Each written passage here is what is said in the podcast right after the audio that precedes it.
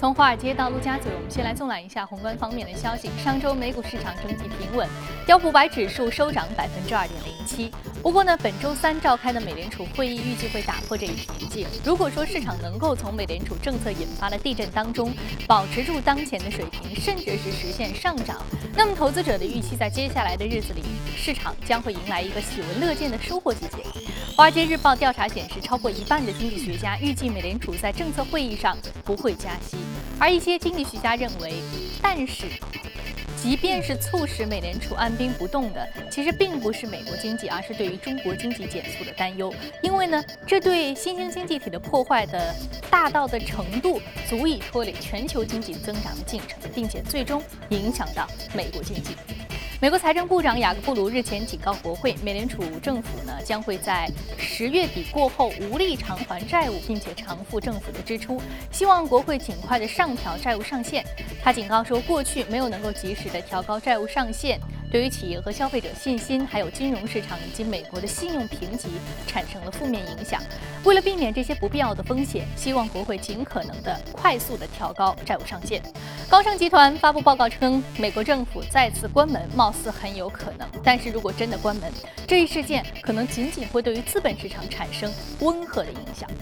欧元集团主席戴塞尔布鲁姆日前在卢森堡表示，欧盟成员国应该共同承担更多的银行业风险，建立一套完善的机制来保护公民的存款，及构建欧洲银行业联盟的第三大支柱——统一存款保险机制。欧元集团主席戴塞尔布鲁姆十二号抵达卢森堡参加欧元区财长例会，他在接受采访时表示。欧洲银行业联盟目前的构建方向主要是应对银行业风险，但对风险共享还停留在讨论阶段，在这一点上需要更进一步。欧盟委员会主席容克九号在欧洲议会发言时曾表示，他将尽快起草一份建立统一存款保险机制具体步骤的草案。统一存款保险机制是欧洲银行业联盟的第三大支柱，目的在于稳定金融环境，应对主权债务危机。欧元区十九个成员国在其他两大支柱，即建立单一监管机制和单一解决机制上已达成一致，但德国不赞成目前就讨论建立统一存款保险机制，认为在引入该机制之前，其他两个机制需要先得到充分的实施并完成测试。荷兰政府日前提出一项增税方案，准备通过向高收入人群提高税收，部分用于补贴难民潮涌入后带来的额外开支。那根据该方案，针对高收入人群的税率将提高一个百分点，年收入超过七点二三万欧元的居民将会被要求在今后的两年当中缴纳一种名为团结税的款项，以部分应对安置难民所带来的额外开支。俄罗斯央行上周末宣布将基准利率维持在百分之十一不变。一如市场预期，那这一决定呢，凸显了俄罗斯面临的政策困境，意味着其暂时将遏制通胀的任务放在了比刺激经济更为优先的位置。俄罗斯日前呢，正在面临两位数的通胀率，其经济也处在自2009年以来最严重的衰退之中。俄罗斯中央银行行长当天也表示，今年呢，俄罗斯经济预计下降百分之三点八至百分之四点四。石油输出国组织代表日前表示，随着印尼预计在十二月份重新成为欧佩克成员国，该组织官方产量上限可能会上调。此举随即引发了高盛等国际投行加大看空油价前景的一个观点。高盛甚至表示，油价跌至每桶二十美元的风险正在上升。而 Morgan Stanley 虽然呢较高盛更乐观，但是呢其也预计，当前到二零一六年中期，原油市场仍然供给过剩，油价。将位于每桶四十五至五十美元的低位。好，刚刚我们浏览完了宏观方面的消息啊，接下来我们来关注一下美股三大指数。美股三大指数昨天都是一个上周五是一个收涨的一个收盘格局。那我们来关注一下具体的涨幅是什么？那道琼斯工业平均指数上涨百分之零点六三，纳斯达克综合指数上涨百分之零点五四，标普百指数的涨幅是百分之零点四五。好，接着我们再来关注啊是第一财经驻纽约记者葛维尔在收盘之后给我们发回的报道。早上主前，伴随九月十六号的议息会议临近，美股市场的谨慎情绪也是愈发的弥漫开来。经济数据方面，上周五美国公布八月份 PPI 环比不变，核心 PPI 过去十二个月上涨了百分之零点七。另一方面，九月份消费者信心指数报八十五点七，创下了二零一四年九月以来的新低。而根据《华尔街日报》的最新调查显示，接受调查的经济学家中，百分之四十六的人认为美联储有可能会在本周。的会议上宣布首次升息。百分之三十五的经济学家预期首次升息将会发生在十二月。不过，德银的美国首席经济学家认为，十月倒也是一个可能的加息窗口。美联储可以再借这一个月的时间来观察近期股市的大幅波动对实体经济是否会有更广泛的影响。非常感谢格尔给我们带来简单的一个市场评论。这里是正在播出的从华尔街到陆家嘴，刚刚浏览了宏观方面的消息啊。那今天呢，我们还是要说一说这周的一个即将到来的重磅事件，那就是美联储议息会议纪要的一个公布。什么时候加息？加息的这样一个具体的时点是市场最为关注的一个话题。好，我们今天的宏观方面呢，也首先来聊一聊，马上进入到今天的节目。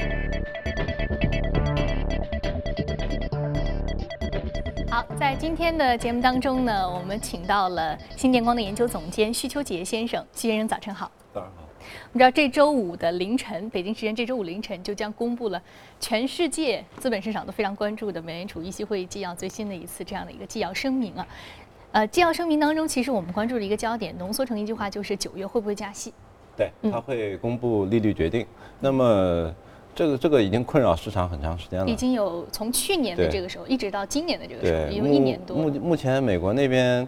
搞过一个调查，就是在经济学家里边，那么一半的经济学家认为会加息，另外百分之五十认为不会加息。但是如果即便九月不加息，那么这个问题要留到十月份是不是加息，或者十二月份是不是加息？最重要就是说今年十二月份会加息，对，呃，十月份还是到一六年会加息？对，所以这个问题会一直存在那里。那么至于市场是不是已经 press in 了，已经吸收了这个呃变量因素了，我们也不知道。那么也许还会剧烈波动啊，也许又会平静。那么呃，但是有一种声音，就是美国那边也有一种声音，在呃学界还有呃投资界，认为美联储不但不应该加息，还应该继续搞量化宽松第四轮。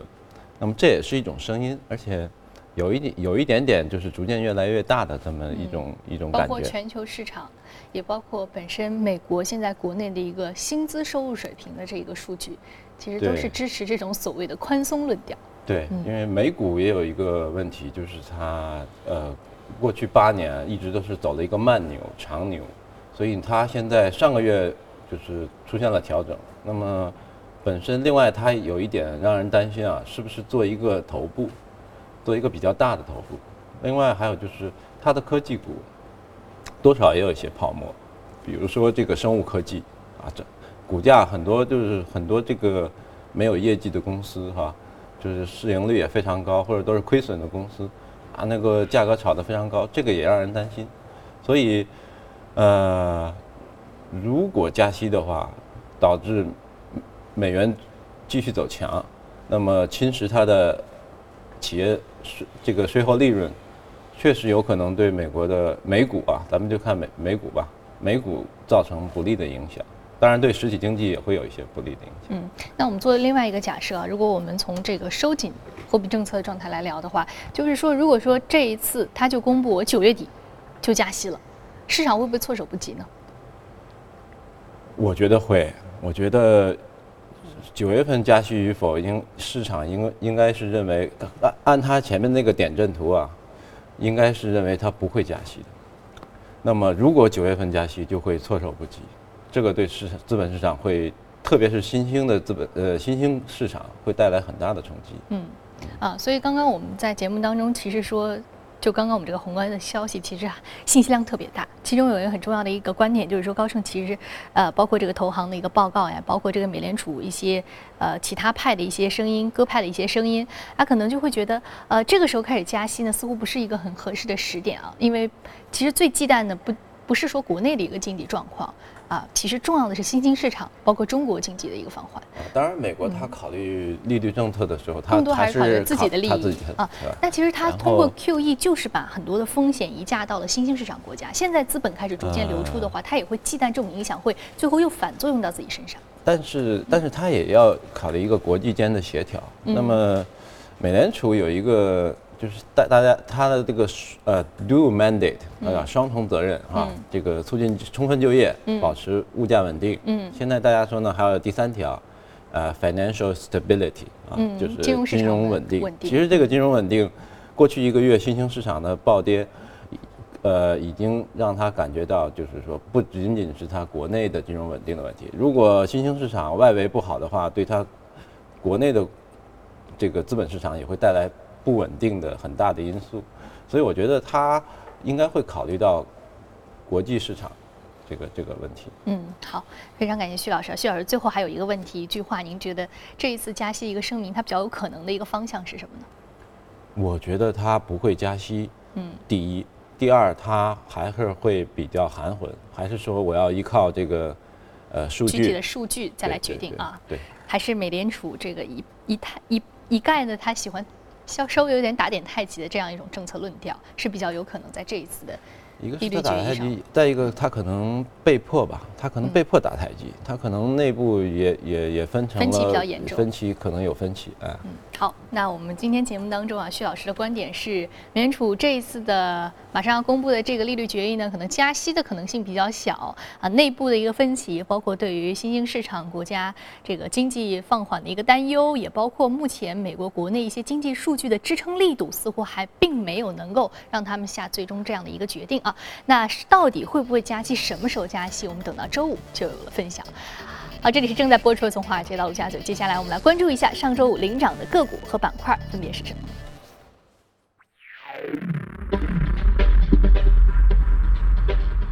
健康护理服务业、综合企业、公用事业还有工业品是领涨的板块。我们另外再来看到的是个股方面，个股方面来自于生物技术、化工、通讯服务、无线通讯，还有生物技术的板块。来源的个股是领涨的。那今天我们要说的一只个股呢，是来自于生物医疗板块的个股，上涨幅度是百分之二十四点六六，目前的价格是四十三点三八美元每股。研发抗肿瘤药物。我们在节目当中，最近尤其是这一波震荡行情的过程当中，我们已经说了无数的医疗科技板块的个股了。主要是因为美股生物生物医药确实非常的强，是最强的一个板块，抗跌性也很。很明显，呃，它不光是抗跌，它领涨。领涨。那么现在我我个人是有点担心它有这个泡沫的问题啊。这个 Mirati 医疗，它是一家小公司，市值大概就七亿美元，然后呢还是研发阶段的，主要是做呃两个产品，一个产品是主攻这个胃癌、肺癌的，另外一个是主攻膀胱癌的。那么呃周五涨幅比较大，一个原因呢是事件驱动的。他是因为要参加二零一五年的欧洲癌症大会，那么在这个会上呢，他有机会来发布他的最新的临床实呃实实验的这个研究数据。那么不是每一个创新型的公司，呃研究阶段的公司都有机会上台这个发布这个实验数据的。那么说明他实验取得了一些进展。那么市场推测的他的实验数据会比较好，所以呢。这个就给它一个股价，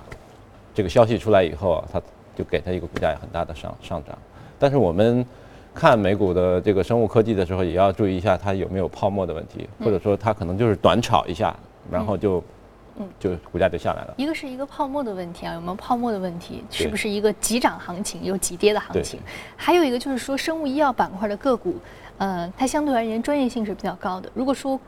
投资者想要去针对个股研究一下它公司的基本面的话，是不是还是有一定的困难和门槛？呃，个人投资者比较难，嗯，因为它这涉及到的专业知识比较多，嗯嗯。那么机构投资者还是还是可以的。那么，呃，我们国内其实抗肿瘤药是值得这个板块是值得长期关注的，嗯嗯，因为我们我们的这个每年的癌症新发病率。数量、病人数量，还有因为癌症死亡的数量都是非常惊人的，这不是一个，当然这不是什么好事。嗯，就是说，呃，这个市场是稳定增长的，那么，呃，所处板块的这些抗肿瘤药的个股，实际上是值得关注的。嗯。好，那近两年呢，包括这个雾霾的情况，包括空气污染，还有这个大自然的情况，各种因素都有，都在里面啊，可以使得这个癌症的发病率，使得这个板块的目前的一个增长相对比较稳定，啊，这个药物的研发的这个水平和速度也有一定的提高。好，好非常感谢徐老师啊，这一时段给我们带来的一个精彩的点评。这里是正在播出的《从华尔街到陆家嘴》，接下来我们来一组最新的全球公司资讯。根据外媒消息呢，美银、花旗、高盛、巴克莱以及瑞银等十二家跨国银行将与原告投资者就信用违约掉期，也就是 S。CDS 案达成价值十八点七亿美元的原则性和解。此前，投资者指控这些大银行操纵总值达到十六万亿美元的 CDS 市场价格，并且阻碍该市场的竞争。CDS 是一种金融衍生品合同，相当于投资者为其购买的债券、债务等购买保险。一旦企业和主权债务发行方不能够履行偿债的义务，那么投资者可以根据 CDS 合约获得赔偿。美国交通运输部网站最新发布的信息显示，美国十大主要的汽车生产商、制造商已经承诺将 AEB 技术系统作为美国出厂的新车标准配置。AED 也就是说自动紧急刹车，主要用于防止汽车追尾事故的发生。对于全球最大的 AEB 技术公司 Mobileye 来说，这消息无疑是雪中送炭。该公司此前刚刚被著名的做空机构香源公司发布了看空的报告。根据外媒援引知情人士的消息称，黑石集团正在考虑竞购现金出纳机和自动柜员机生产商 NCR Corporate，但是呢，尚未做出正式的决定。今年呢，黑石与凯雷集团曾经联手出价一百亿美元竞购 NCR，但是双方的谈判最终破裂了。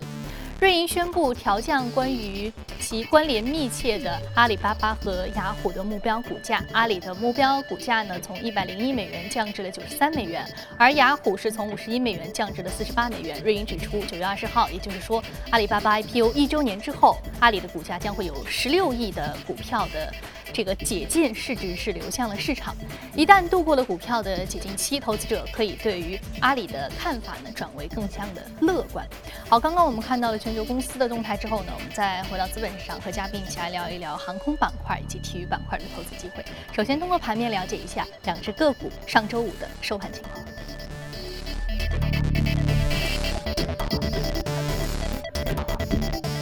首先说到的是曼联，曼联曼联大家都特别熟悉。曼彻斯特足球联队啊，俱乐部上涨幅度百分之零点四。另外一个是西南航空，航空板块的一只龙头股，上涨幅度百分之零点四七。我们先来说这个曼联，曼联体育迷都非常的熟悉啊。曼彻斯特联队是在二零一零年的时候，在啊二零一二年的时候是在这个美股上市的。对，嗯，呃，这个俱乐部它大概是三十亿的市值，三十亿美元的市值，年销售额有六亿，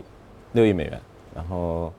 呃，房地产啊，体育用品啊，服装。呃，付费电视这些都涉及到，还有赛事的这个呃，我对我我我主要想说的就是说，如果我们看欧美发达国家的话，你会发现体育消费是生活中的一种必需品，那么而且这个比重是在国民经济中是占的比较大的，那么我们国家实际上潜力非常大，所以就是呃，投资者应该长期关注一下这个体育板块，嗯。啊。体育板块有长期关注的一个机会，对，嗯，我们国内也有很多的这个企业，比如地产企业也是投资了一些这个俱乐部。然后有一些在我看来，就是我们的国家的体育产业实际上是刚刚起步，嗯，它未来的发展空间也比较大。我们其实，在原来的节目当中还讨论过这个话题，就是说我们现在的体育产业，包括服装产业呢，相对还是比较周边的。核心的体育产业，比如说一些房地产，或者说真的是足球这样的一个俱乐部，啊，相对而言还并不是很多的民营资本能够进入到其中。那比如说恒大入主这样的一个。买下一个俱乐部，他这个行为在整个的中国的体育市场来说的话，还是比较独树一帜的，也比较被大家所关注的。啊，也不是，因为很多像包括江苏舜天啊，嗯嗯，像长春亚泰啊，其实我们很多中超俱乐部很多都是都是民民民民营资本啊，包括那个万达集团买那个马竞的百分之二十股权，嗯嗯，啊，但是体育产业是非常大的，不不光是竞技体育，不光是足球，它实际上包括你们。路跑是吧？跑步，嗯，你要买一些跑步鞋啊，跑步的衣服呀，或者说你去看球赛，嗯，现场去看，或者你参加连锁健身房的课程，是吧？这些都是体育产业。就除了专业体育、竞技体育之外，还有包括全民健身。对对对对对，所以这个蛋糕是很大的，而且增长非常稳定。嗯，好，非常感谢徐老师。徐老师今天跟我们说到，这个体育产业的这个机会是比较大的啊，我们可以。啊，关注到很多的方面啊。刚刚我们说到，有包括这个除了竞技体育以外，还有好多的这个啊全民健身。那我们来看一下相关的体育板块关联的这个 A 股是中体产业探路者、江苏舜天、雷曼光电、青岛双星、亚太集团、泰达股份和中信国安。好，另外我们再说到另外一只个股，就是西南航空。西南航空来自于航空板块的个股。我们知道，刚刚高盛的报告当中就说，现在油价跌到二十美元每桶的可能性都是很大的。我觉得可能不会跌到这么多，那个太太夸张了。但是确实这个现场，呃，现在这个市场上面这个供过于求的格局还是非常的明显的。哎，对。啊，而且呃，这个欧佩克要加入新的成员国了，整个产油量要往上走了，所以供大于求要继续加剧啊。对它如果不减产，这个油价可能会长期的在一个低位。